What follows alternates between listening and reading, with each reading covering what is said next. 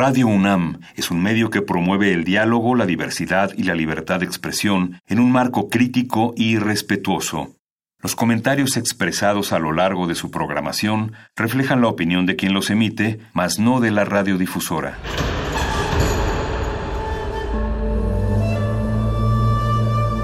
Un templo para la apreciación del ser mediante el sonido. mediante el sonido. Para nosotros. El sol sale durante la noche. Nuestros gritos llevan la mesura del silencio. Y el descontento está lleno de baile y risas. A todo, incluso a nosotros, nos resistimos. La universidad Ustedes y nosotros somos de Resistencia modulada.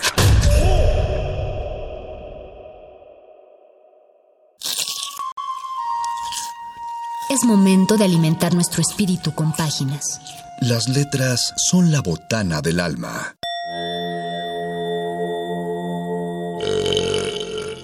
Recuerda la máxima. Los libros son como los tacos. Aún los malos son buenos. Muerde lenguas.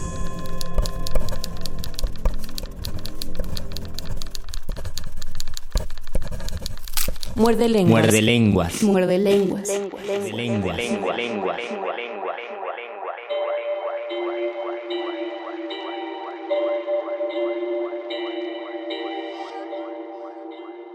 Bienvenida a la Resistencia a Muerde Lenguas. Y pues ya ustedes ya entraron a Resistencia modulada porque probablemente el charro les dio la bienvenida o si no alguna canción, no sé qué lo hizo porque les recuerdo que nosotros seguimos manteniendo nuestra jornada de sana distancia eh, desde la cuarentena de nuestras casitas, así que no vamos a hablar nada en vivo porque este programa es grabado desde la grabación. Los saluda el mago conde a nombre de mi compañero Luis Flores del Mal y saludo a quien sea que esté en operación técnica de este programa allá en la cabina en Adolfo Prieto 133 en la Colonia del Valle. No vayan para allá porque de todas formas no estamos, entonces nadie los va a saludar.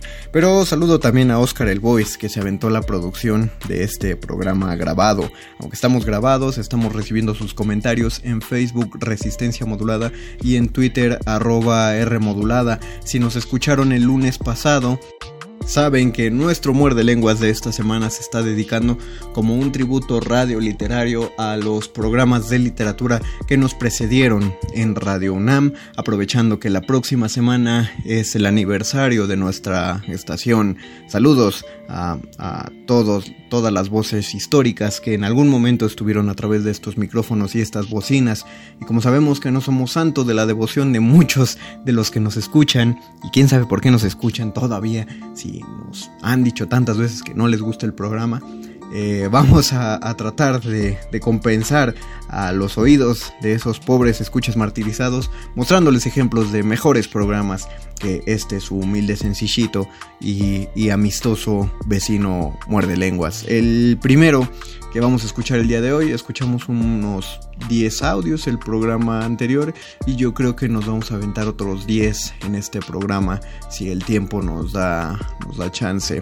Eh, vamos a dedicar una parte a la poesía que no de la cual no hablamos tanto el lunes pasado fueron como más programas especiales pero especiales sobre autores sobre obras etcétera pero ahorita sí vamos a enfocarnos un poco a la poesía donde hay un programa especial de un autor eh, hubo un programa especial llamado Aquí yace un pájaro, una flor, un violín. Era un programa especial sobre la poesía de Juan Gelman. Eh, queremos compartirles un fragmento del capítulo 2 de este programa. Les repito que todos los ejemplos que van a escuchar, bueno, todas las cápsulas que van a escuchar a lo largo de este programa, pueden encontrarse los programas completos, las series completas en el podcast de Radio UNAM en radio.unam.mx. Aquí solo les, les voy a dar una probada, esto es una cata de programas literarios para que se les antojen. Vamos a escuchar entonces este programa especial sobre la poesía de Juan Gelman y regresamos a Muerde Lenguas, Letras, Taquitos y Tributo Radio Literario. Muerde lenguas. Muerde lenguas. Muerde lenguas. El tío Juan parecía un pajarito. El tío Juan era así. le gustaba cantar y no veía por qué la muerte era motivo para no cantar. Lo lindo es saber que uno puede cantar pío pío en las más raras circunstancias. Tío Juan, después de muerto, yo ahora para que me quieras. Radio UNAM presenta Juan Gelman. Aquí yace un pájaro, una flor, un violín.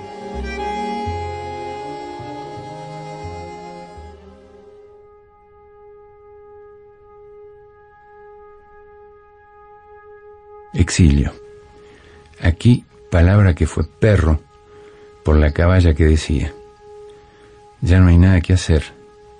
Está la luz que tanta sombra hizo. Por eso doles tanto, belleza. Me pegás como si fuera tu hermanito, boca de tu arrabal. ¿Qué sos? ¿Quién sos? Decime un poco. Ya no serás de aquí cuando nos fuimos, ni me dejas sacar la mano del fuego de no ser. Exilio, del poemario Eso, en voz viva de Juan Gelman. El padre de Juan Gelman fue un activista ucraniano que había participado en la Revolución Rusa de 1905. Después se desplazó por otras regiones escapando de la milicia hasta que arribó a Buenos Aires en 1912. La infancia del poeta transcurrió en una Argentina inestable, marcada por la llegada del peronismo y los fallidos intentos de golpes de Estado, pues como él mismo mencionó alguna vez, en esos años había una efervescencia social que impregnó nuestra actitud. Confianzas. Se sienta a la mesa y escribe. Con este poema no tomarás el poder, dice. Con estos versos no harás la revolución, dice. Ni con miles de versos harás la revolución, dice. Y más, esos versos no han de servirle para que peones, maestros, hacheros vivan mejor, coman mejor, o el mismo coma, viva mejor. Ni para enamorar a una le servirán. No ganará plata con ellos, no entrará al cine gratis con ellos, no le darán ropa por ellos, no conseguirá tabaco o vino por ellos, ni papagayos, ni bufandas, ni barcos, ni toros, ni paraguas conseguirá por ellos. Si por ellos fuera, la lluvia lo mojará, no alcanzará perdón o gracia por ellos. Con este poema no tomarás el poder, dice. Con estos versos no harás la revolución, dice. Ni con miles de versos harás la revolución, dice. Se sienta a la mesa y escribe. Muerde lenguas. Muerde lenguas. Muerde lenguas.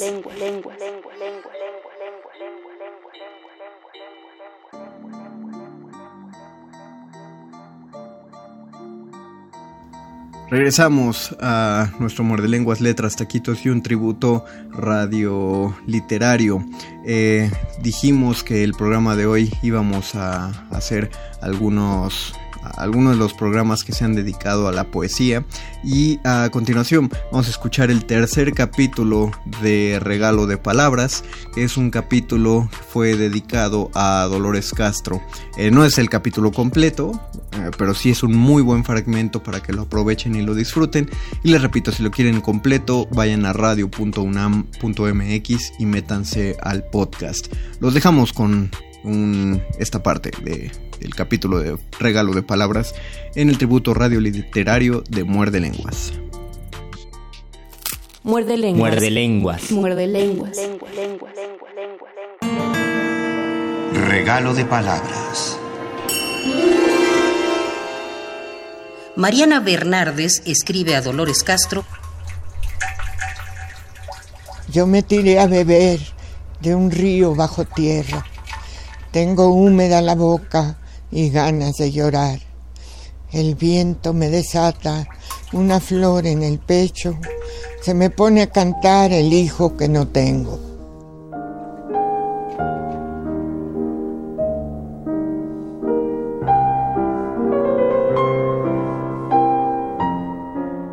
Dolores, querida Dolores, me piden que te escriba y yo no sé cómo empezar a desgranar el río de lo vivido. No quiero hacer un recuento de mi desmemoria ni una borrasca del silencio.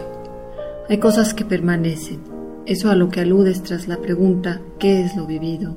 ¿En qué poro ha quedado? ¿O en qué ráfaga? Eso que aventuro será lo memorable. Por ejemplo, la primera vez que escuché un verso tuyo fue en voz de Gustavo, tu hijo. Fue tan relámpago que olvidé sus palabras, pero siempre me acompañó su sonido. Después, el azar o el destino hizo que nos conociéramos en una lastimosa fila para realizar algún trámite infortunado, pero la tribulación se desvaneció al escuchar tu nombre. Entonces la luz de la tarde se volvió asombrosa. Como asombrosos han sido los reencuentros a lo largo de los años, las conversaciones, el sosiego, y la profundidad de tu mirada en señal de la distancia al horizonte, la disolución del equívoco y del acierto, porque en la poesía lo no visto rebasa la suposición de lo razonable y la palabra libera su vastedad. Las charlas tuvieron como inicio la excusa del ejercicio de la entrevista. Contigo aprendí que la fidelidad al hecho es una construcción compartida.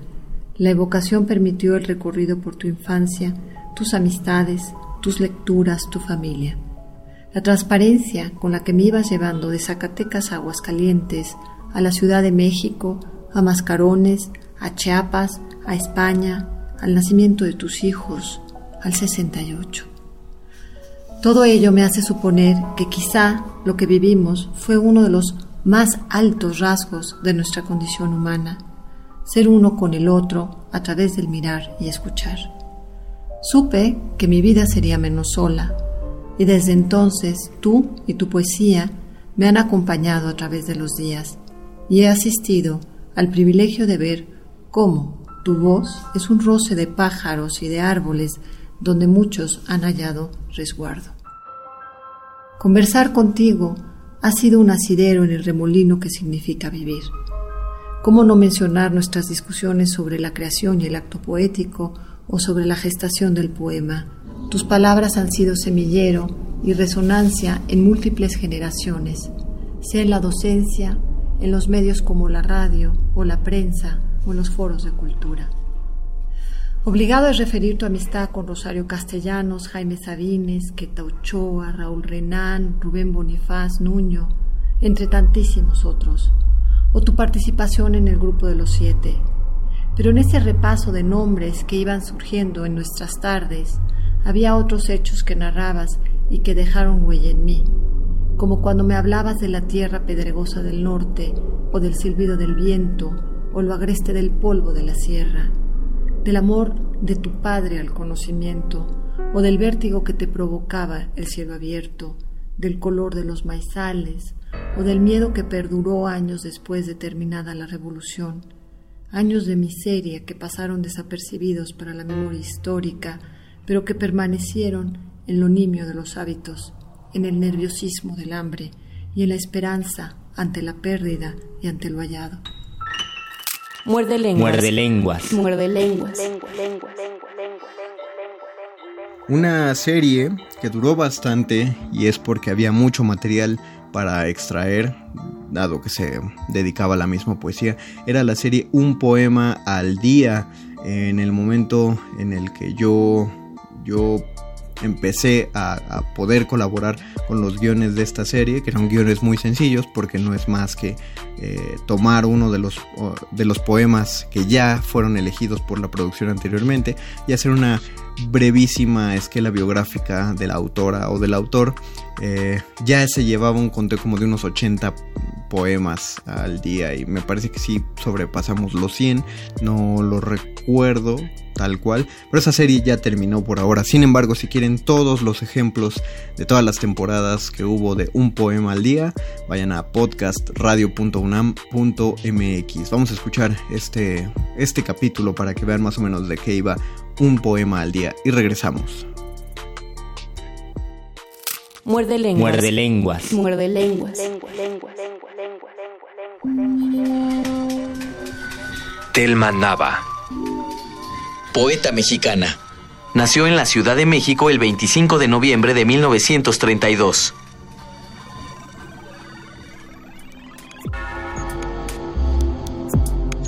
Casi el verano. Yo no digo que el sol, inaprensible sueño de mi piel, entable una demanda amorosa contra el latido del día.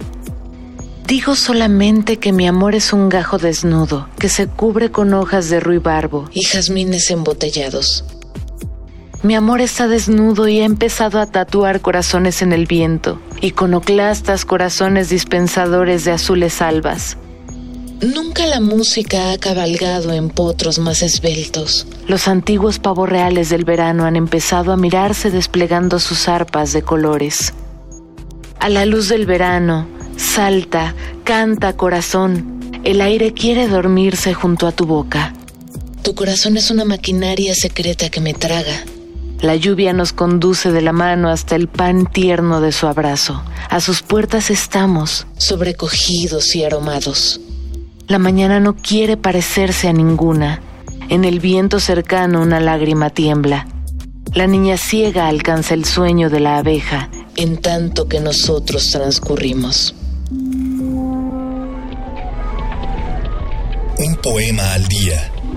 Selección de Felipe Garrido. Radio UNAM, Experiencia Sonora. Muerde lenguas. Muerde lenguas. Muerde lenguas.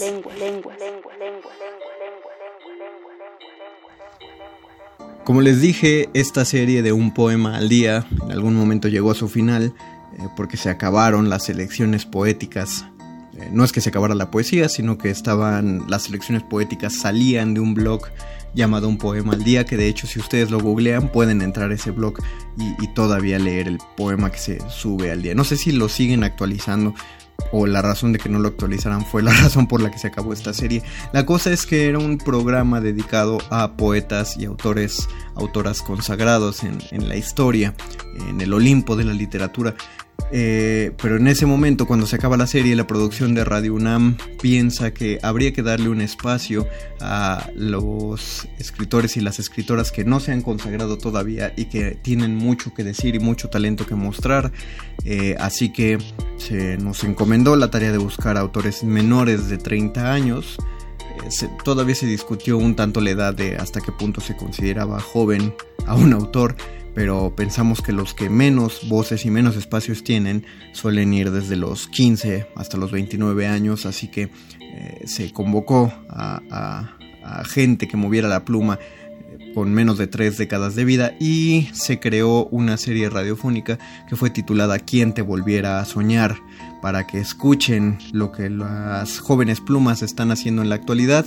Les recomiendo mucho que vayan al podcast de Radio Nam porque además la producción de la primera temporada la hizo Mauricio Orduña, el cual siempre es un un signo de rareza y de experimentación sonora. Y para la segunda temporada lo relevó Oscar Peralta, el cual también eh, no sabe hacer muy bien la experimentación sonora. No lo suele hacer tanto porque lo ponen a cargo de más series un tanto más sobrias, pero no se nota la, diferencia. Eh, son casi esculturas sonoras. Vamos a escuchar de qué va más o menos quién te volviera a soñar para que se den un quemón y regresamos a este tributo radioliterario de Muerde Lenguas. Muerde lenguas. Muerde lenguas. Muerde lenguas. ¿Quién te volviera a soñar? ¿Quién te volviera a soñar?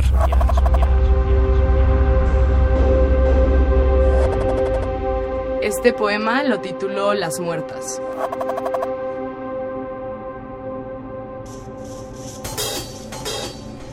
Las muertas, Las callamos, muertas callamos, porque estamos, porque como, estamos ausentes. como ausentes. Nos arrancaron la lengua. Temían que dijéramos lo que no habla la gente. Las muertas usamos faldas cortas y nos besamos con cualquiera. Portamos un pañuelito verde y no cargamos tus pañaleras. Las muertas, Las amamos, nuestro, amamos sexo, nuestro sexo, ese que tú tanto violentas. Desmantelamos tu orden al no ser tus sirvientas. Las muertas disfrutamos del buen baile y mover piernas desnudas. No le tenemos miedo a nadie y no elogiamos a Neruda. Las muertas, para alejar a hombres necios, a Sor Juana recitamos. Bajo el brazo cargamos a Plath, Wolf, Federici, Fopa, Rizo y Castellanos. A las muertas, A las nos, muertas dicen nos rebeldes, dicen y, rebeldes y nocivas. nocivas. Consideran que buscar vidas no es cosa de señoritas. Las muertes somos asesinas de tus obligaciones patriarcales, de los úteros moldeados alimentando egos maritales. A las muertas A las nos muertas duele la nos duele garganta, la garganta. de la sed que la injusticia deja.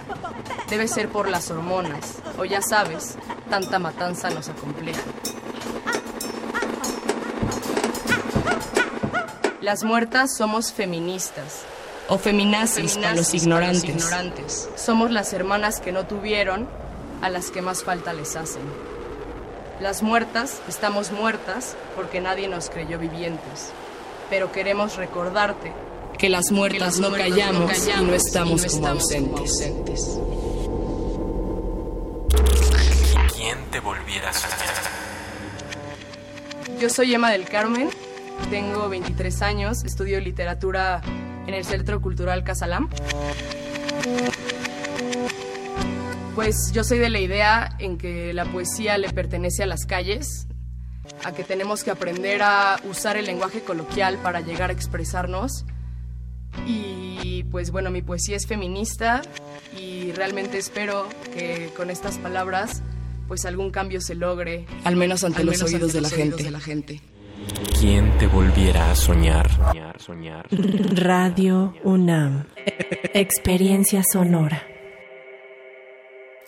Muerde lenguas. Muerde lenguas. Muerde lenguas.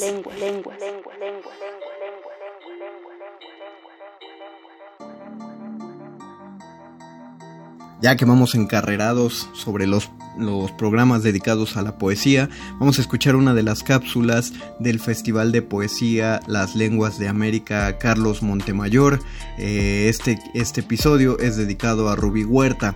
Eh, lo, pusimos completo, íntegro, eh, no está tan largo precisamente, pero es padre porque incluye no solo información del mismo festival de poesía, sino testimonio de la misma autora y evidentemente ejemplos de su, de su poesía. Así que vamos a escuchar este capítulo, si los quieren completos ya saben a dónde ir. Regresamos a nuestro muerde lenguas y nuestro tributo radio literario.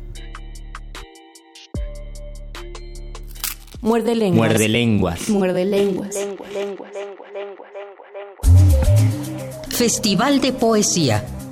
Las Lenguas de América, Carlos Montemayor, 2018.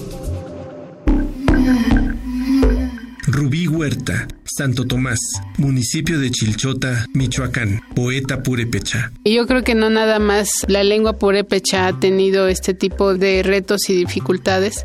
Creo que todas las lenguas originarias en sí, de los desafíos que hemos enfrentado, pues, han sido varios. Uno en su momento fue eh, el alfabeto qué alfabeto utilizar, sobre todo ir empezando a crear esta parte de estructurar bien nuestra lengua, entenderla, comprenderla, conocerla mejor.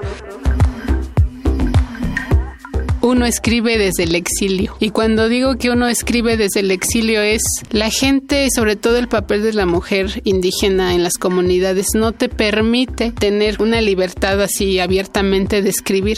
Eh, a ti te educan en tu casa para pues ser una buena eh, mujer, aprender a bordar, aprender. Y eso no es una cuestión así de machista, ¿no? De que uno no tenga que aprender otras cosas, sino que en el contexto en el que uno vive sabes la función que tiene la mujer.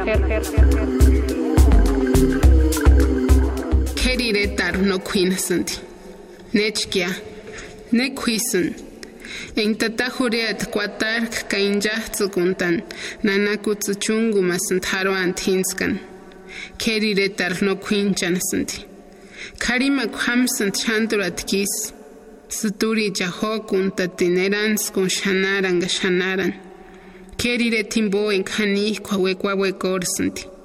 Jurik shankera toskwe jetzakursanti. Eskmater kerireta. Kerireta runeirecaski. Naxari cuarisquimina napuecha. Shanaru chimbo patzasha tihuecatze makime echeren gaxuchanzu warin guapik. Churikwa, Karatanasint komakwa, kiengerant ktipi kingon, edatinansint jureatan, no quirin.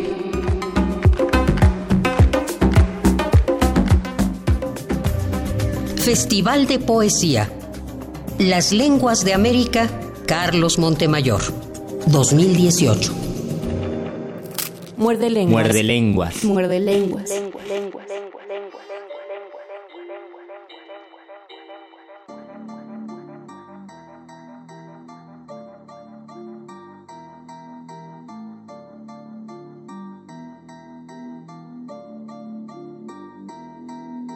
En una cuestión similar eh, de poesía, de programas de poesía, está el programa Nuestras Literaturas Prehispánicas, que se hizo hace algunos ayeres en Radio Nam, que tantos ayeres se habrá hecho, que la conducción del programa y la investigación del el mismo corría a cargo del maestro Miguel León Portilla.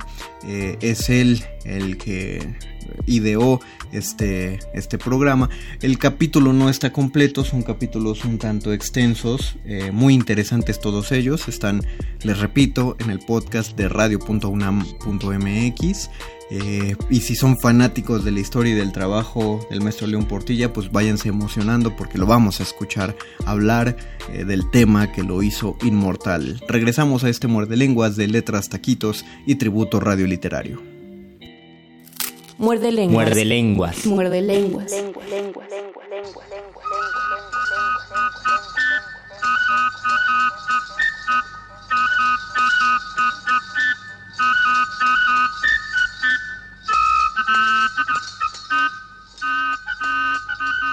Buenas noches, señoras y señores. Radio Universidad Nacional de México presenta un programa de la serie Nuestras Literaturas Prehispánicas, producción a cargo del doctor Miguel León Portilla.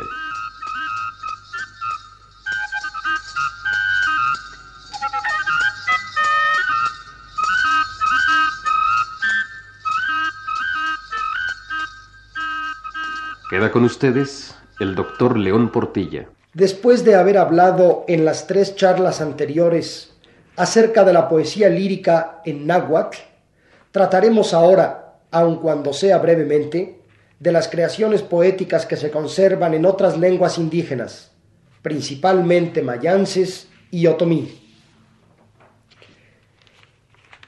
En los varios textos del Chilam Balam es donde se encuentran, al lado de otros textos mitológicos y parcialmente históricos, algunas composiciones de carácter lírico.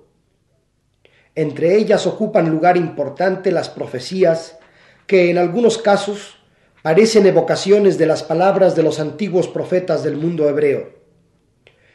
Ejemplo de esta forma de poesía lírica de los mayas lo ofrece el poema atribuido al Cayom, o cantor y profeta del antiguo Maní, algunos años antes de la llegada de los conquistadores españoles. De acuerdo con el testimonio de Antonio Medis Bolio, se trata de un majestuoso y bellísimo poema de penetrante fuerza de expresión que en lengua maya está lleno de misterioso poder artístico. Oigamos la versión castellana de este poema. En el trece ajau en las postrimerías del Catún, será arrollado el Itzá, y caerá por tierra Tancaj, oh Padre. En señal del Dios de lo alto, llegará el árbol sagrado, manifestándose a todos, para que sea orientado el mundo, oh Padre. Hará tiempo de que la conjuración se haya disipado, hará tiempo de que haya desaparecido lo oculto, cuando vengan trayendo la señal futura, los hombres del sol, oh Padre. A un grito de distancia vendrán y veréis al faisán que sobresale encima del árbol de la vida. Desaparecerá la tierra por el norte, desaparecerá por el poniente, Itzam desaparecerá. Muy cerca viene nuestro Padre, oh Itzaes. Viene vuestro hermano, el que está delante de la piedra sagrada recibid a vuestros huéspedes que tienen barba y son de las tierras de oriente, conductores de la señal de Dios. Buena y sabia es la palabra del Dios que viene a vosotros. Viene el día de vuestra vida, no lo perdáis en el mundo, oh Padre. Él es principio de los hombres del segundo tiempo. Cuando levanten señal en alto, cuando levanten el árbol de la vida, todo cambiará de un golpe. Aparecerá el sucesor del primer árbol de la tierra. Será manifiesto para todos el cambio. Del cielo viene el que derrama la palabra para vosotros, para daros vida, oh Itzaes. Amanecerá para aquellos que crean dentro del catún que sigue oh Padre, ya entra en la noche mi palabra, yo que soy Chilam Balam, expliqué la palabra de Dios en el mundo para que la oiga la gran comarca de esta tierra, oh Padre. Es la palabra de Dios, Señor de la tierra y el cielo. Muerde lenguas. Muerde lenguas. Muerde lenguas. Un programa que yo francamente no conocía, no había escuchado nada de él en Radio UNAM, de hecho ni había visto información, o sea, no es que nos hagan un examen de aprende todos los programas que se han hecho, porque aparte si se meten al podcast van a ver la cantidad de programas que se han transmitido por estos micrófonos es ingente y esos son solo los que permanecen en podcast. Eh, les informaba el programa pasado que hay muchos que se quedaron, que todavía siguen en cintas, eh, cintas magnéticas, todavía original, que todavía no se han digitalizado porque falta mucho tiempo y mucho trabajo y y en la radio se trabaja constantemente, a pesar de que estamos en estos días de contingencia.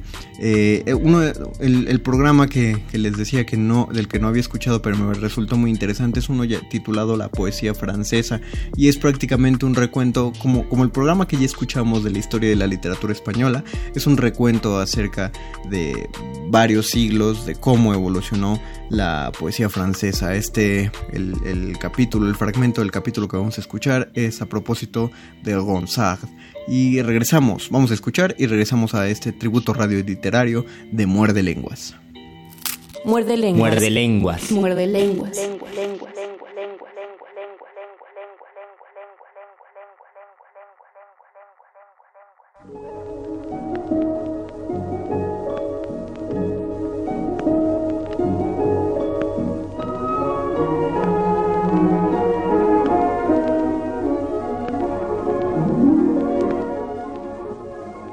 La poesía francesa.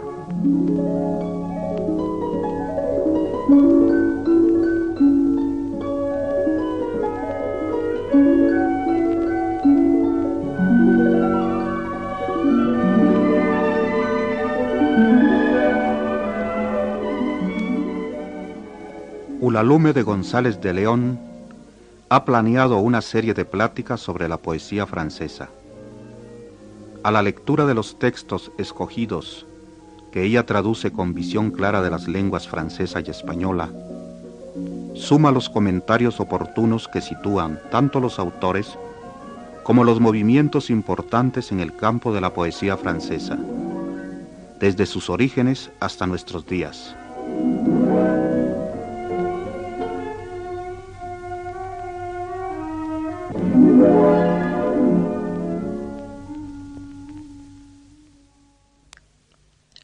Que Rabelais y que Joaquin du Bellay, Ronsard nació en el Jardín de Francia, el Valle del Loira. Llegó al mundo en 1524. Pertenecía a una familia noble que vivía en un viejo castillo renacimiento. En los bosques natales, desde la edad de doce años, escuchó las voces de Eco, las dríades, los faunos y los sátiros, y compuso versos. Fue paje de Francisco el Delfín, que murió al poco tiempo. Pasó luego al príncipe Carlos, duque de Orleans, quien lo cedió en 1537 a su hermana Magdalena, casada con el rey de Escocia. Al regreso de un viaje a Alemania, una otitis muy grave cortó sus posibilidades de éxito en la carrera diplomática o en las armas. Fue tonsurado entonces, lo cual, sin hacerlo eclesiástico, le permitió gozar de ciertas pensiones y privilegios. De 1545 a 1553, Ronsard vive el período heroico de su carrera. Quiere la tradición que hacia 1546 se haya encontrado en una posada del camino de Poitiers con Joaquin du Bellay y lo haya decidido a seguir en su compañía los cursos del humanista Dorat. Así se fue integrando, en torno al maestro y en el colegio de Coqueret, un alegre y estudioso grupo de jóvenes, la Brigada, que tomó posteriormente el nombre de la Pléyade y cuyo arte poético en forma de manifiesto estudiamos en el programa pasado. Un acto de fe en la lengua nacional, una declaración de guerra contra los soldados de la ignorancia, es decir, contra los escritores fieles aún a los géneros medievales, y un renacimiento lírico según el ejemplo de la antigüedad grecolatina y de Italia. En 1550 Ronsard publica sus odas, todavía pesadas, difíciles de leer, en las que imita cuidadosamente los procedimientos de la poesía coral griega. Leeremos parte de una de las más hermosas, de la elección de su sepulcro, para tener una idea más clara de la evolución de su estilo, que se va haciendo con los años más simple, más claro, más directo y humano.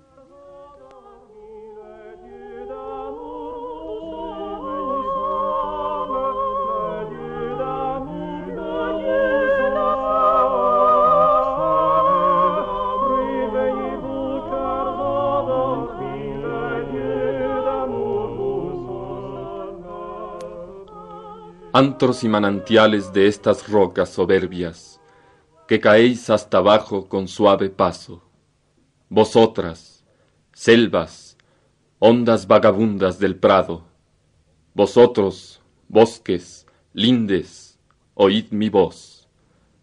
Cuando el cielo y la hora señalen ya mi muerte, raptado de la estancia de cada día, quiero, entiendo y ordeno que me den un sepulcro, no junto al de los reyes ni hecho de oro, sino en la verde isla que en su libre carrera en derredor corriendo enlaza el Loira, donde su amigo Bray, con aguas no dormidas, murmura en cercanía de su regazo.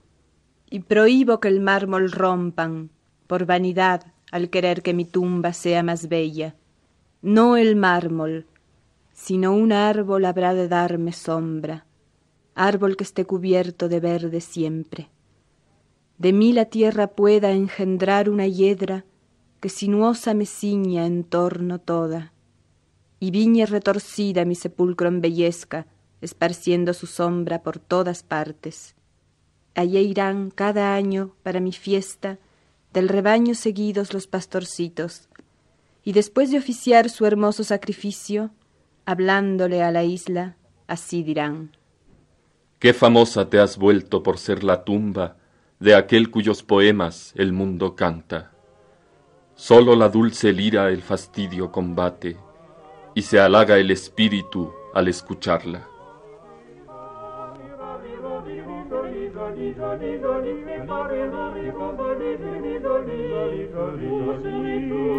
Muerde lenguas. Muerde lenguas. Muerde lenguas.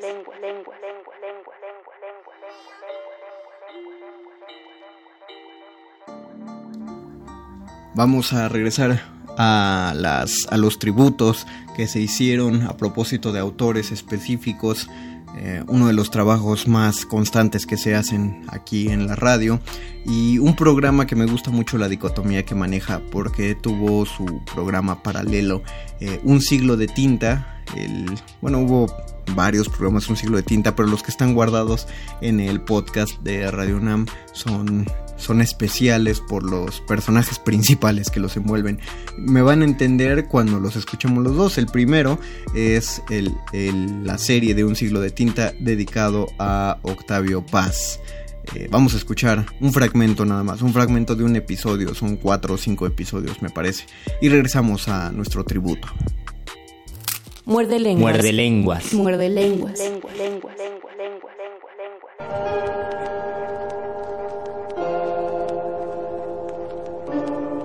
Un migrante desentierra las palabras perdidas.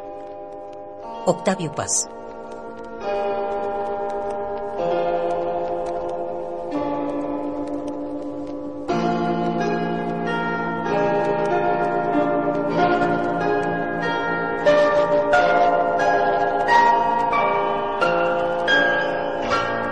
Los años 50 fueron tiempos prósperos y brillantes para la cultura. Fue el tiempo de decir adiós a la literatura de la revolución y se dio la bienvenida a textos que llevaban impresos las preocupaciones y malestares de una ciudad. De la inquietud de jóvenes artistas nace el teatro experimental con el grupo de Poesía en Voz Alta, dirigido por el dramaturgo Juan José Arreola y por Octavio Paz, el poeta cosmopolita. En 1956, Paz publica el ensayo El arco y la lira, del que se desprende el capítulo La revelación poética, un texto que brindó al grupo un espíritu crítico que puso fin a la dramaturgia convencional. Las letras de autores como Juan García Ponce, Inés Arredondo, Carlos Monsiváis y José Emilio Pacheco forjaron buena parte de su estilo bajo el pensamiento de Octavio Paz. 1962. Los pueblos del mundo comienzan a protestar. El Papa Juan XXIII excomulga de la Iglesia Católica al revolucionario Fidel Castro. El cineasta Stanley Kubrick causa controversia al presentar Lolita, película inspirada en el libro de Vladimir Nabokov. Miles le lloran a Marilyn Monroe, quien muere trágicamente. Ese mismo año, Octavio Paz emprende un viaje hacia el oriente.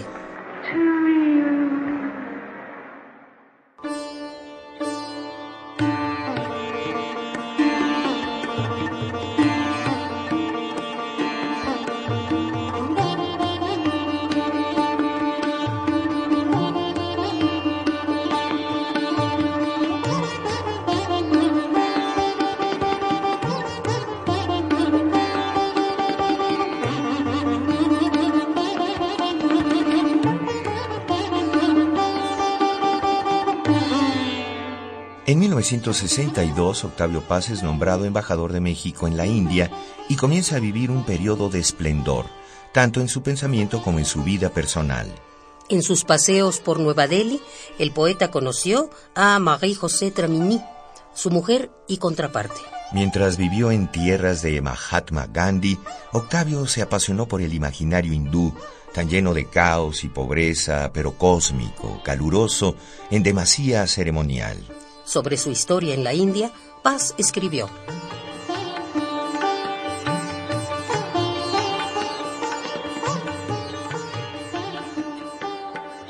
Vieja Delhi, fétida Delhi, callejas y plazuelas y mezquitas, como un cuerpo acuchillado, como un jardín enterrado. Desde hace siglos llueve polvo tu manto son las tolvaneras, tu almohada un ladrillo roto. En una hoja de higuera comes las obras de tus dioses. Tus templos son burdeles de incurables. Estás cubierta de hormigas, corral desamparado, mausoleo desmoronado. Estás desnuda como un cadáver profanado te arrancaron joyas y mortaja. Estabas cubierta de poemas. Todo tu cuerpo era escritura. Acuérdate.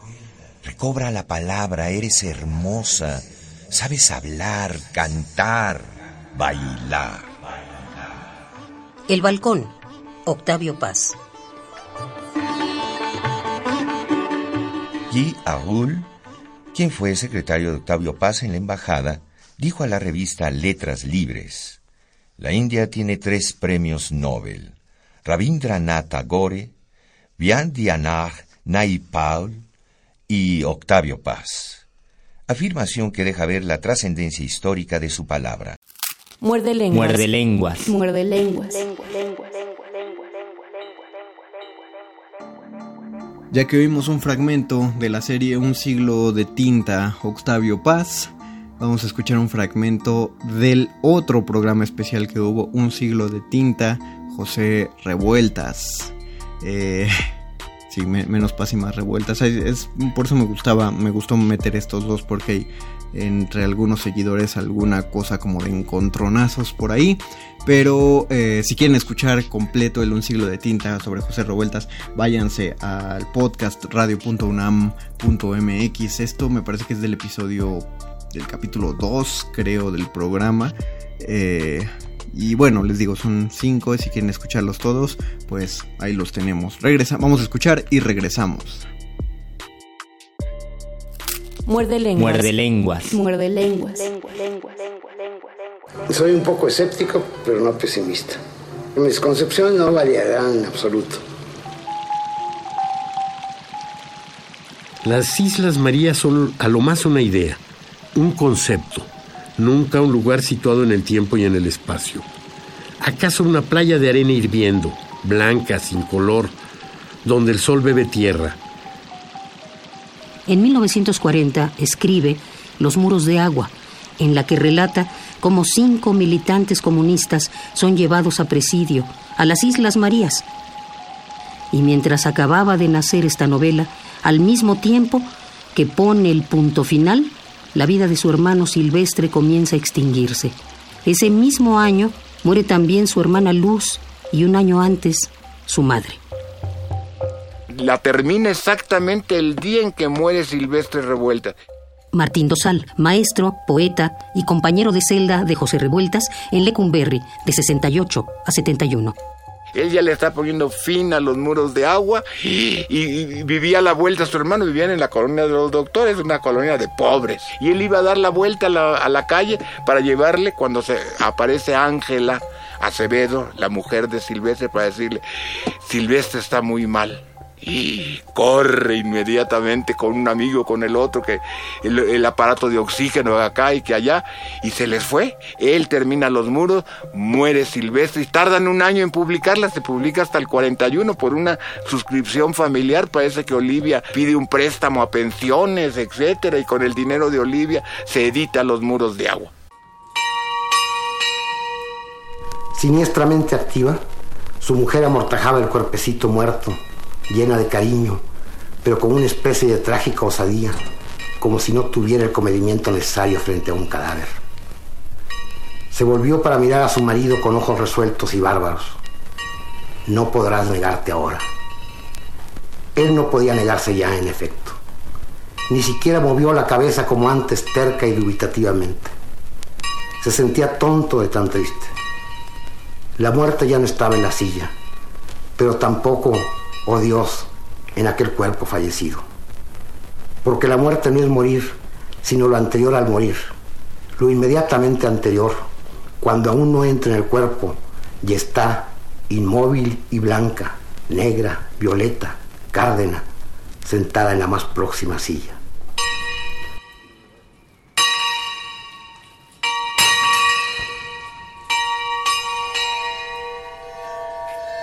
Desde la muerte, nace también en 1943 el luto humano. A partir de ese momento, la visión sombría del hombre no se apartará de su narrativa. En febrero del mismo año adquiere cierta celebridad como escritor al recibir el Premio Nacional de Literatura por esta novela. Yo abordé en luto humano las contradicciones de, de México. Contradicciones hasta simplistas, ¿no?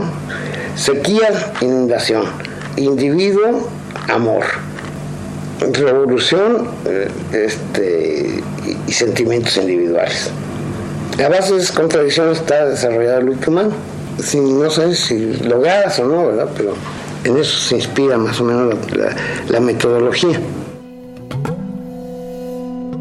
La descripción con la que se inicia también el luto humano es, es muy intensa, tiene esa intensidad dostoyevskiana, ¿no? De, profundizar en la psicología de los personajes, pero no es de esos narradores que nada más narran, él también describe y lo hace con una gran plasticidad. Eh, los colores, las texturas, los olores, todo eso es muy, muy sensorial, como lo fue Guzmán también en su momento y muchos otros grandes artistas. Rulfo, por ejemplo, es muy sensorial también. Los personajes se encarnan, no son meros vehículos de ideas. En el luto humano, donde ya este, quería trascender las relaciones políticas para penetrar en un, problema humano mucho más eh, profundo y trascendente, la soledad del hombre y su libertad, por ejemplo. Muerde lenguas. Muerde lenguas. Muerde lenguas.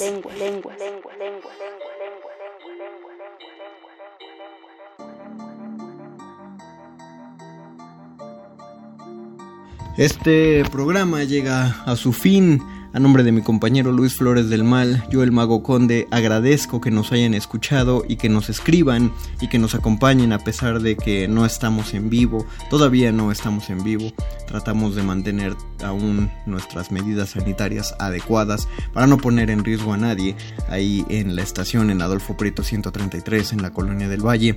Eh, agradezco a quien sea que esté en operación técnica de la cabina y agradezco a Oscar El Boys que se aventó la producción de estos programas especiales eh, con motivo del aniversario de Radio UNAM que se celebra el próximo 14 de junio. Lo último con lo que los dejamos es con eh, el capítulo de No oyes ladrar los perros del programa especial que se hizo a propósito del Llano en Llamas de Juan Rulfo. Eh, este, este también es un programa buenísimo porque se profundiza en esta obra, lo que podríamos llamar la obra completa de Juan Rulfo una devastación de en pocas páginas de uno de los autores más prolíficos a pesar de tener solo dos títulos en su haber eh, pero si quieren escuchar la serie completa, radio.unam.mx y si tienen comentarios sobre este programa especial, Facebook Resistencia Modulada, Twitter arroba R Modulada. Escuchemos el episodio dedicado a No oyes ladrar los perros. Muchas gracias por escucharnos, yo me despido y nos escuchamos el próximo lunes. Chao. Muerde lenguas. Muerde lenguas. Muerde lenguas.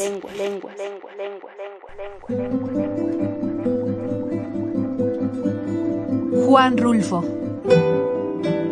El llano en llamas. 60 años después. Radio UNAM.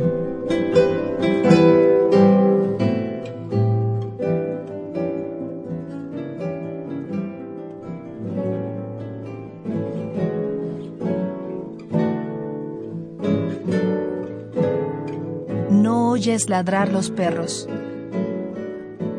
Fragmento.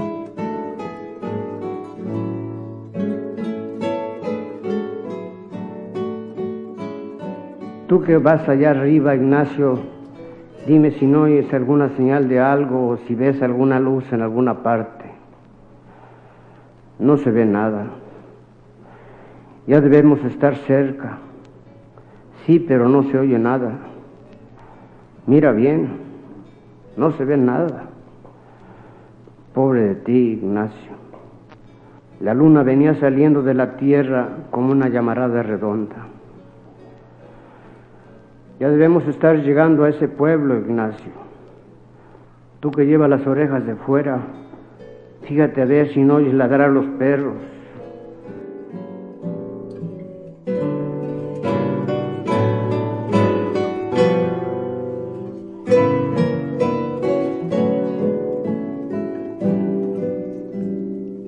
60 años después.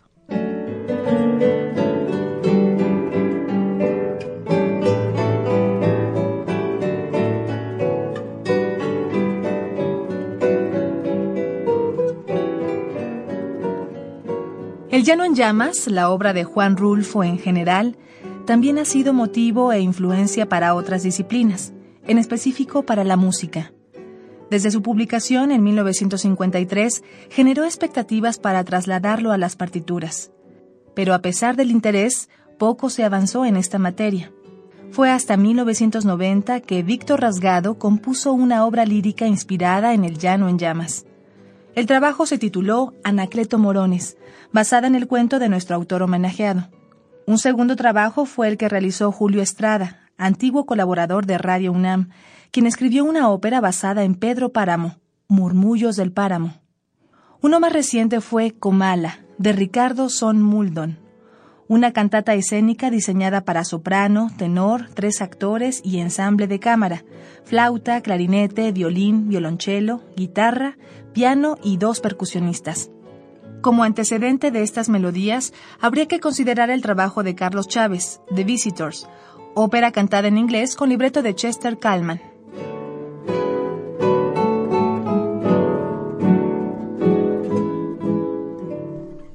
Escuchamos en este programa y a lo largo de la serie sobre los 60 años de El Llano en Llamas, música inspirada en la obra rulfiana. Además de los títulos que mencionamos, variaciones sobre la escritura de Juan Rulfo, También escuchamos material de un disco titulado Rumor de Páramo, con Ana Cervantes al piano, o melodías tituladas Pedro Páramo y El Llano en Llamas, del sexteto de guitarras Hexafonía, obras originales de Julio César Oliva. Justamente escuchamos la pieza titulada El Llano en Llamas, muy adecuada para este recuerdo.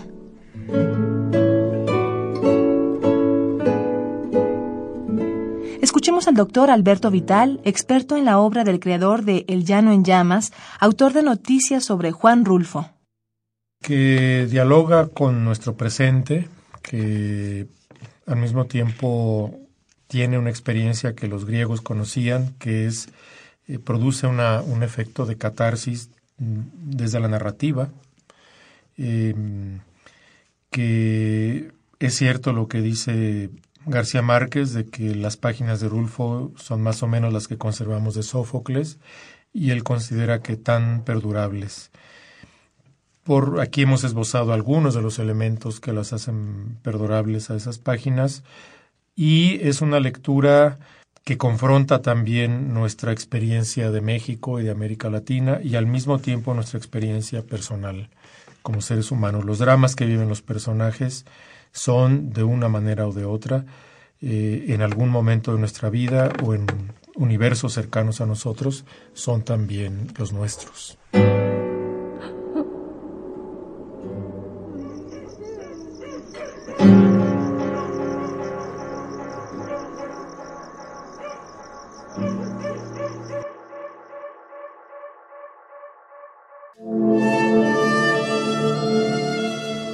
enseñanza del día. El dinero no compra la felicidad. Pero compra libros y tacos. Y eso se le parece mucho. Medítalo.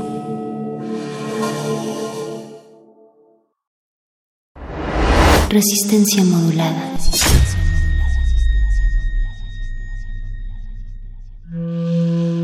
Un individuo puede resistir casi tanto como un colectivo, pero el colectivo no resiste sin los individuos.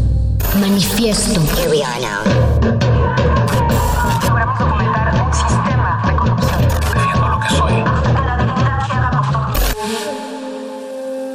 No hay sonidos distintos, solo separados. Tu cuerpo es una revolución. Manifiéstate.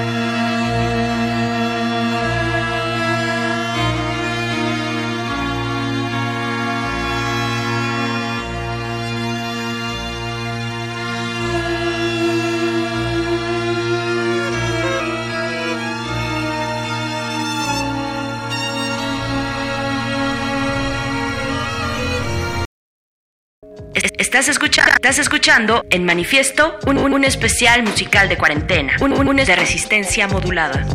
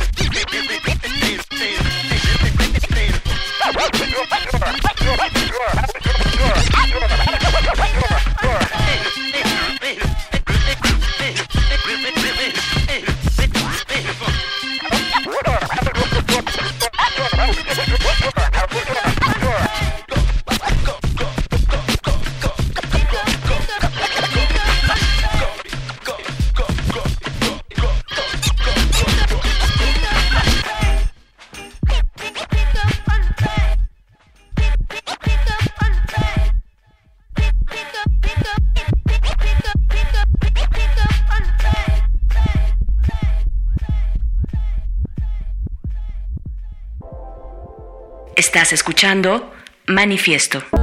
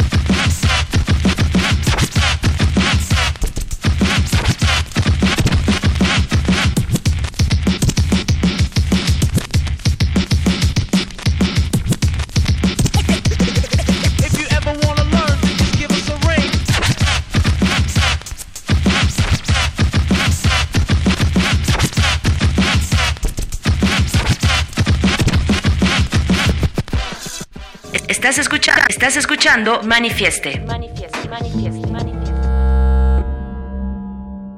Robert, todos los discos que usted ha hecho ha sido en Scratch, pero en inglés. Me gustaría que usted hiciera un disco en Scratch, pero en español. Sería muy importante que todos sepan que usted también hace música en español con sabor latino, en scratch.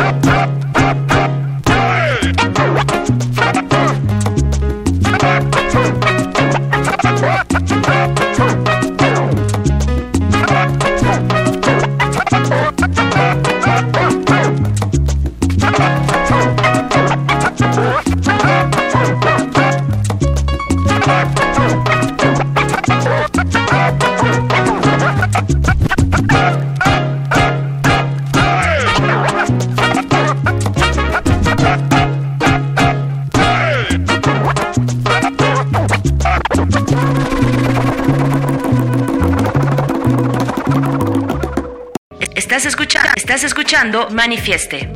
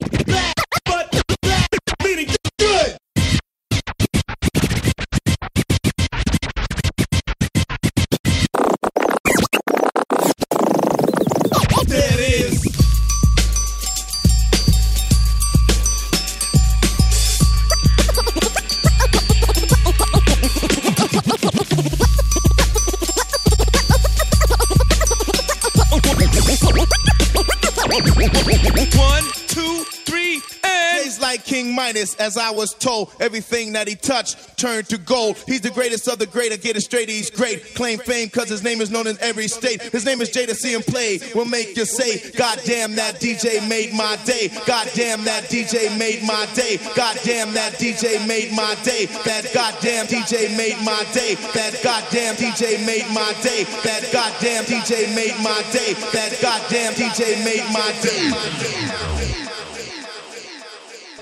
Es- Estás escuchando, estás escuchando en Manifiesto un, un- un especial musical de cuarentena, un, un, un de resistencia modulada.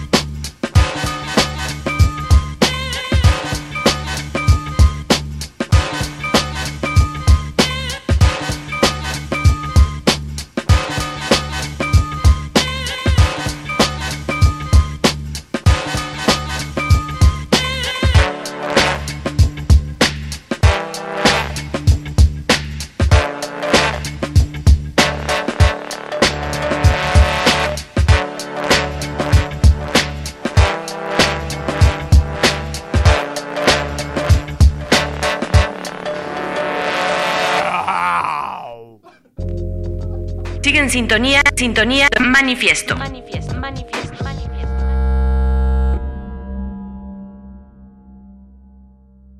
You say, you say, you say, you say, you say, you say, you say one for the trouble, two for the time. Come on, girls, let's rock that.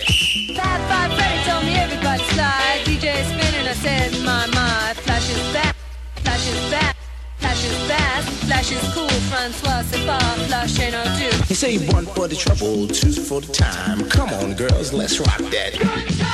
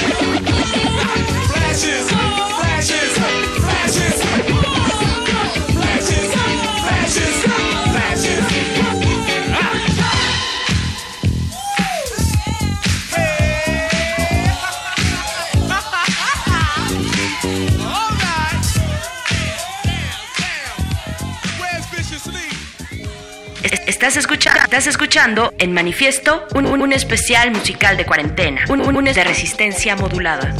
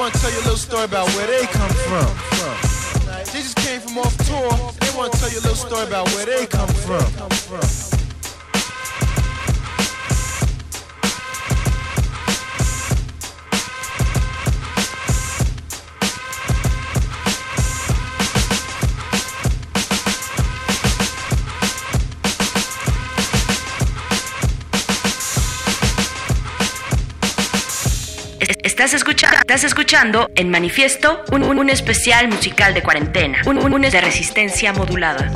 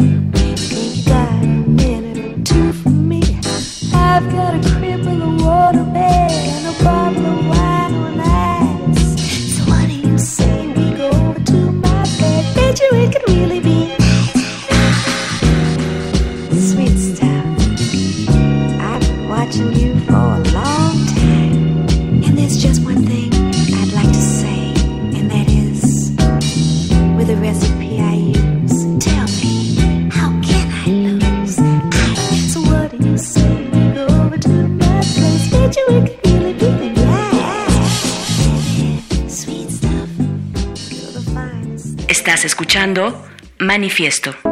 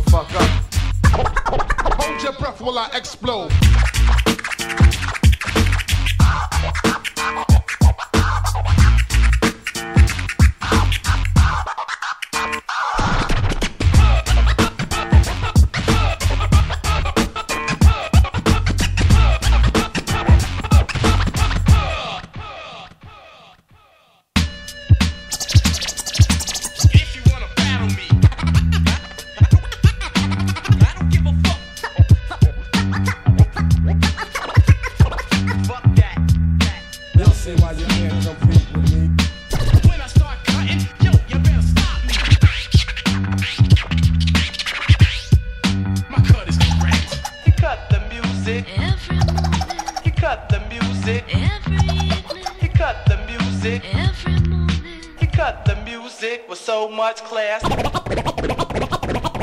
Hey yo, check it, that's dead, that's it, that's it. Estás escuchando, estás escuchando Manifieste. Manifieste, manifieste, manifieste, manifieste. I'm coming through with jujitsu.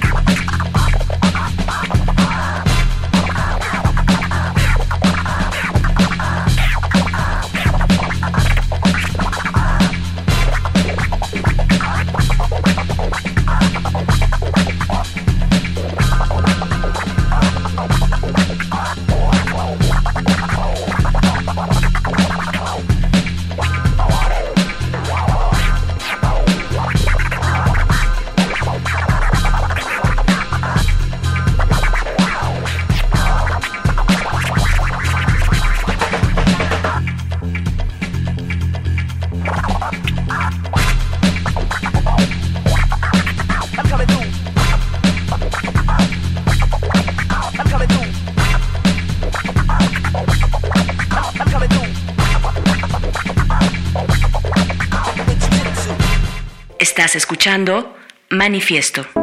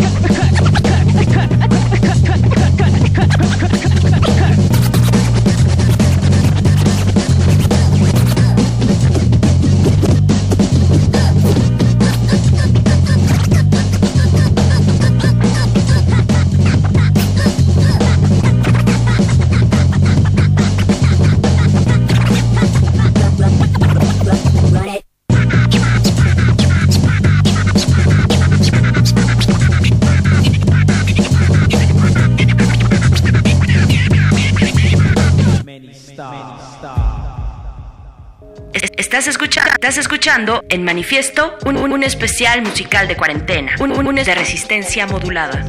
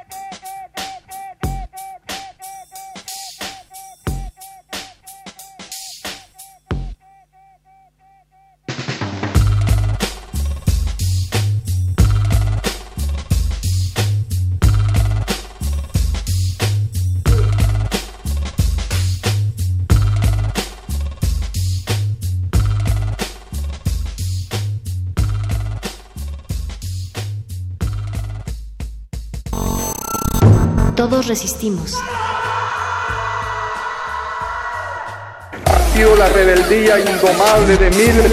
No nos va a detener. No va a haber paso atrás.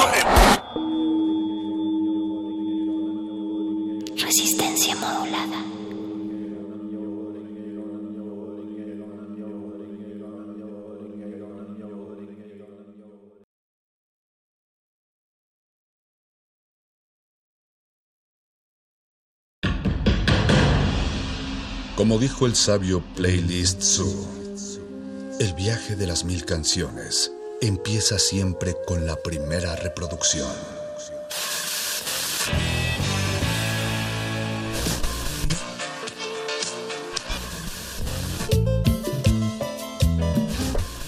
A continuación, un maestro te abrirá la puerta de su lista de reproducción.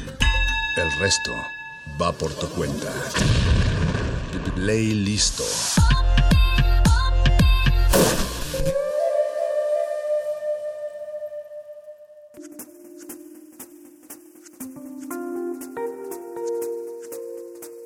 Hola, mi nombre es Amaury Hernández y soy el co-creador de Melody Crafter, que es una plataforma que surgió en octubre de 2017, en la que, bueno, en, en ese entonces solamente nos dedicábamos a publicar música de nuestros proyectos. Yo estaba en tres, cuatro proyectos en ese entonces y con Eric Valentino, que ahora tiene Parallelograms.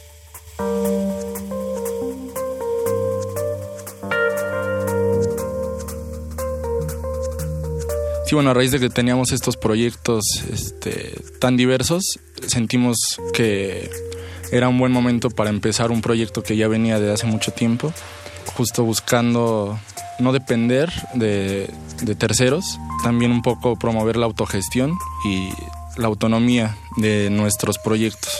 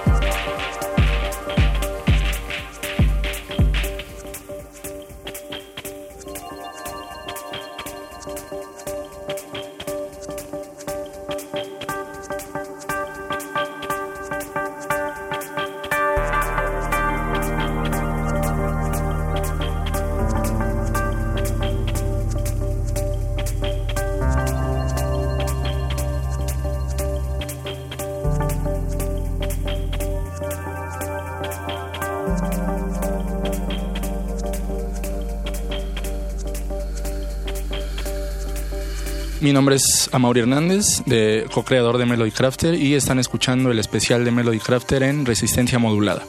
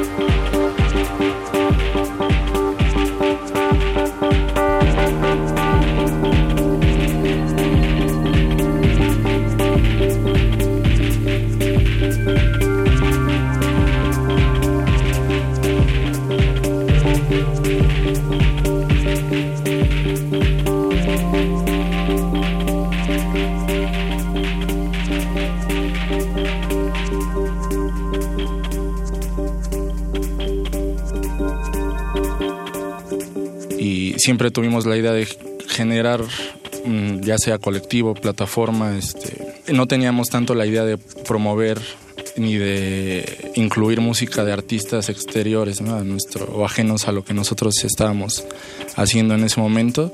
Después encontramos a un artista de Tijuana que se llama Toipurina, Anet Berumen, y bueno, nos, nos llamó mucho la atención la, o sea, la calidad de su música y aparte que el nivel de exposición que había alcanzado ella en un par de años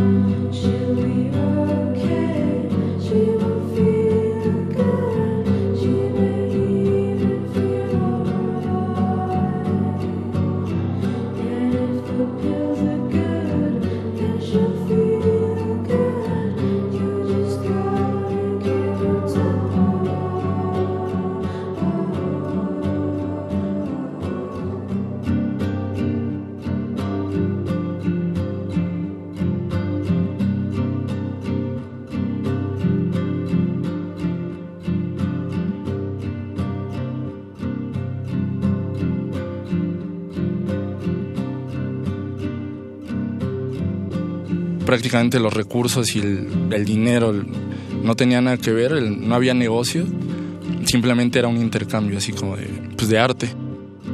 Eh, empezamos a, a invitar amigos cercanos, ya, o sea, se fue generando solito, ¿no? Y se fue generando una dinámica muy, muy interesante que es la que está ahorita. Ahorita ya más bien buscamos ser una plataforma que se dedique a apoyar artistas que van empezando, que a lo mejor no tienen los medios para terminar sus proyectos, ahí entramos nosotros, que a lo mejor, este, digo, el nivel de exposición que tiene la plataforma ahorita no es realmente muy, muy, grande, pero más que la exposición se pretende eso, se pretende que el artista ya no esté buscando siempre aprobación de un tercero que a lo mejor muchas veces no tiene ni idea, ¿no? de lo que está escuchando, de lo que está, de lo que le están ofreciendo y que solamente lo ve como un negocio.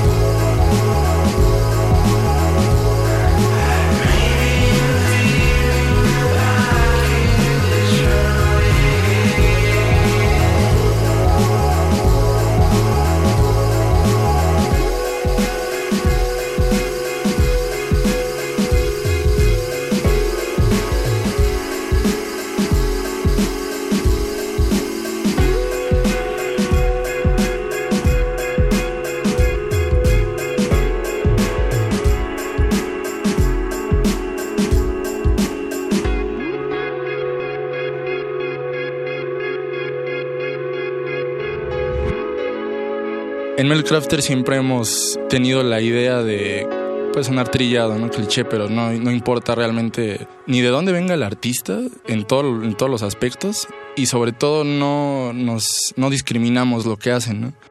Eh, si, si, por ejemplo, un artista nos, nos pide que lo escuchemos y lo, y lo contemplemos para publicar en nuestra plataforma, es muy probable que aparezca su música, que a lo mejor le vamos a dar un consejo de, bueno, esto aquí podría quedar así, tal vez, ¿no? Pero siempre a su criterio. Entonces eso ha, provocado que la música que tenemos arriba sea muy diversa.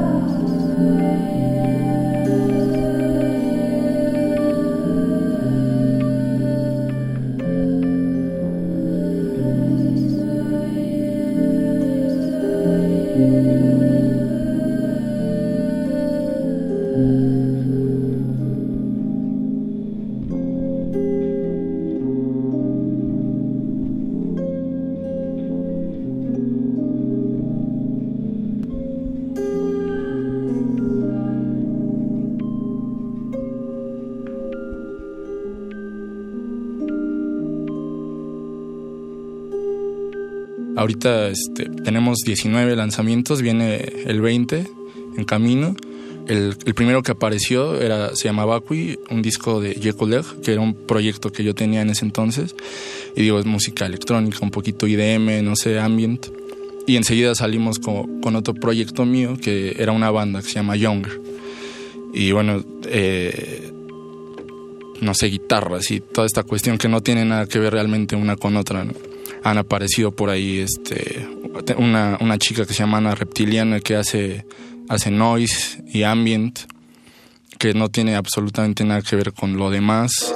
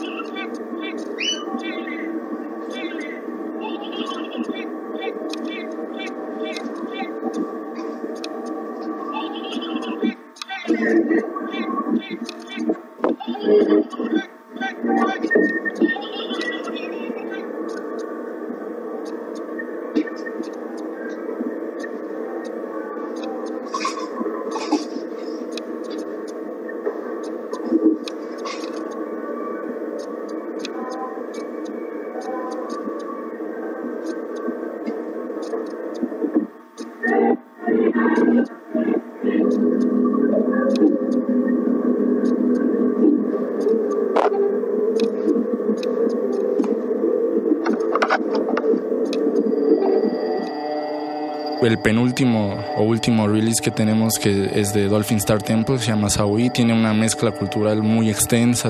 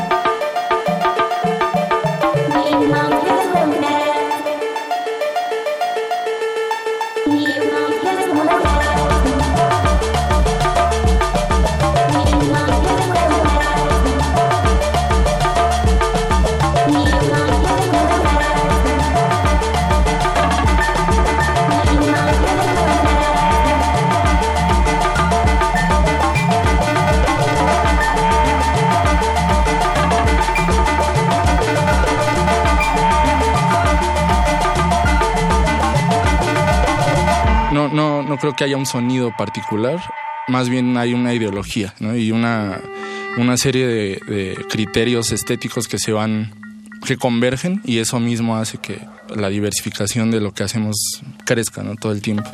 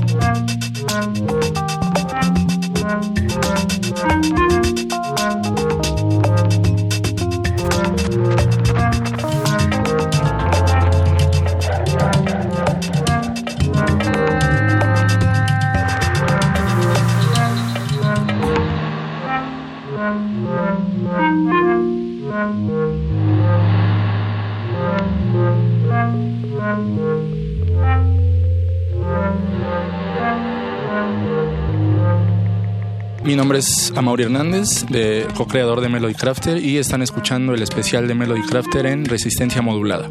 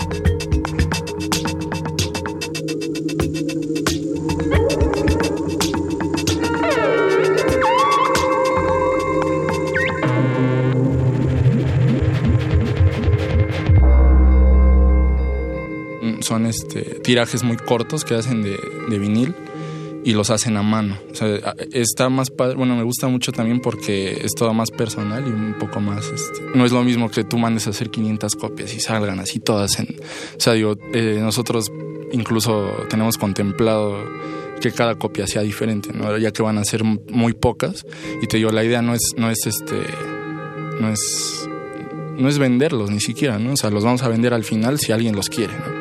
Pero sí, es, es como un, un capricho que siempre quisimos tener ahí. Bueno, muchos de los artistas que ya tenían pensado publicar en el sello en los meses venideros, pues van a probablemente adoptar ese mismo modelo de publicar pequeñas, este, pequeños tirajes de su música en vinil y vamos a ver cómo funciona. Y digo, con suerte por ahí podemos ir haciendo cada vez más. ¿no?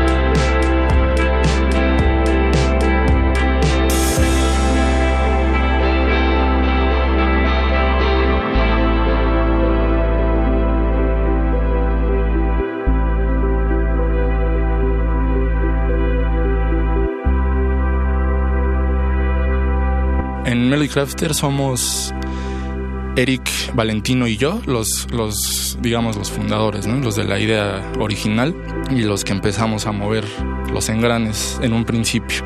Nue- Nuestra labor no, nada tendría de, de especial ni de importante si no fuera por los artistas y la calidad de artistas que hemos encontrado. Si tenemos un mérito es ese, de haber encontrado eh, artistas que, que de otra manera a lo mejor no tendrían cierto nivel de exposición y que aparte también nosotros no generamos ningún recurso con, con su música, al contrario, todo es para ellos, si quieren, ¿no? Porque muchos dicen, no, pues yo es mi primer proyecto, lo voy a regalar, ¿no?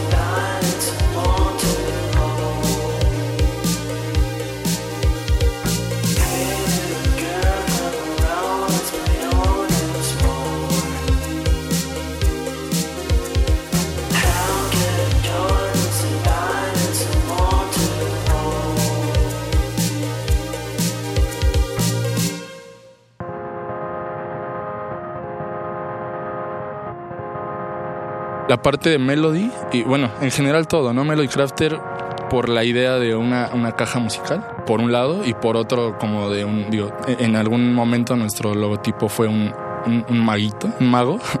que era un dibujo que hizo esta Net Verumen precisamente, que tenía que ver con, esta, con esto de craft, ¿no? Y con, con un hechicero, ¿no? De, de, de, de- de- es que suena, suena muy, muy, suena muy chistoso, ¿no? Pero como un hechicero que tuviera que ver con las melodías. ¿Por qué? Porque la melodía siempre, ha- si, si hay algo que nos ha, que ha mantenido como los lineamientos estéticos del, de la música que hemos publicado, creo que es eso, la, la melodía.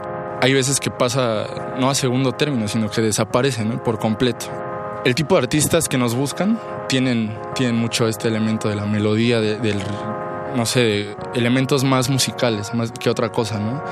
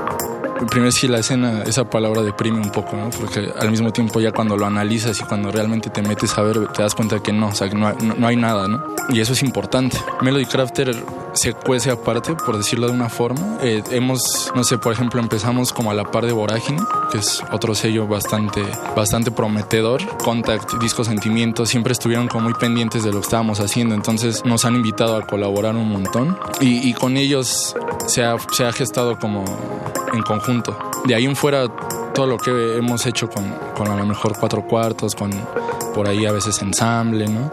Eh, ha sido porque nos han invitado a raíz de que han, escuchado la plataforma y si nos hace sentir bien, pero no, o sea, no sentimos que seamos parte de, una escena colectiva porque en primer lugar no vemos que no vemos que haya algo así como tal eh, funcional, ¿no? Pues nosotros estamos haciendo lo, lo nuestro, estamos tratando de estamos tratando de que nadie meta mano, ¿no? nada más, porque en el momento en el que alguien quiere entrar con dinero o alguien quiere entrar con ideas, pues se vuelven muy vulnerables los, los proyectos, no nada más Melody Crafter, sino también los, los proyectos de los artistas, que son los más importantes al final, ¿no? También sus ganas de aprender ellos a hacer las cosas, ¿no? Y, creo que eso también es importante estimularlo. O sea, estábamos acostumbrados a un modelo en el que te tenías que matar para mandar un demo, ¿no? Y esa era tu meta, mandar un demo. Hoy ya no tienes que hacer eso, ¿no? Tienes mil plataformas, tienes el internet y tienes, tienes espacios como Melody Crafter, como Vorágine, muchísimos más, ¿no? Por, por mencionar algunos, pero que te pueden, te pueden ayudar si tú no quieres, si de plano tú no te quieres meter. La idea es ya no, no, no centralizarse o no buscar siempre lo que, no buscar siempre pertenecer a círculos que a lo mejor son muy, digo, se me ocurren muchas palabras, lejanos y nocivos también, ¿no? La idea es, es más bien como no estar solos y si nos invitan a, participar a donde sea, estamos encantados, ¿no? Pero sí, sí nos parece más importante estimular la capacidad de, de autogestión tanto de los artistas como de nuestra plataforma.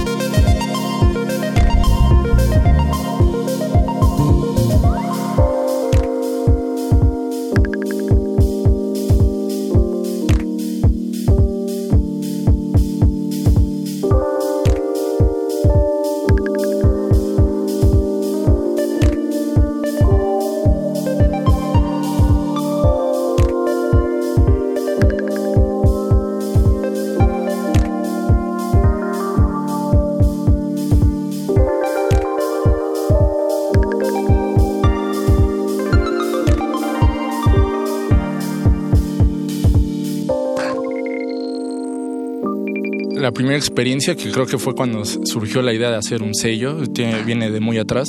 Recuerdo mandar un, demo a Static Discos, ¿no? Y me, contestaron por ahí de una manera muy absurda, que no, no solo no me sentí nada identificado con, con lo que me estaban diciendo, me sentí eh, muy decepcionado. Que son, son, son plataformas que tú ves de lejos y que te dan ganas de, de contactar o de conectar de alguna forma, ¿no? Y cuando ves lo que hay detrás, a veces puede llegar a ser muy, muy crudo. Entonces, viene, todo empezó con una frustración de por qué, por qué es así la, la, la situación, por qué todo es, todo es este, todo se da de esta forma, todo es negocio, todo es etcétera, ¿no? Ya sabes. Y esa fue yo creo que la primera experiencia que marcó el, el proyecto, porque en base a eso ha sido el eje, ¿no? Buscar que tanto nosotros como los artistas que le entran a Melody Crafter no tengan que pasar por algo así, ¿no? Por un lado, pues, pues así son las cosas y, y ni modo, pero por otro lado, pues realmente no importa, ¿no? Si tú quieres y si tú estás con una idea muy clara en la cabeza de lo que quieres hacer, al final da igual, ¿no? Si, si cómo lo reciba la gente, ¿no? Es, es, es importante seguir.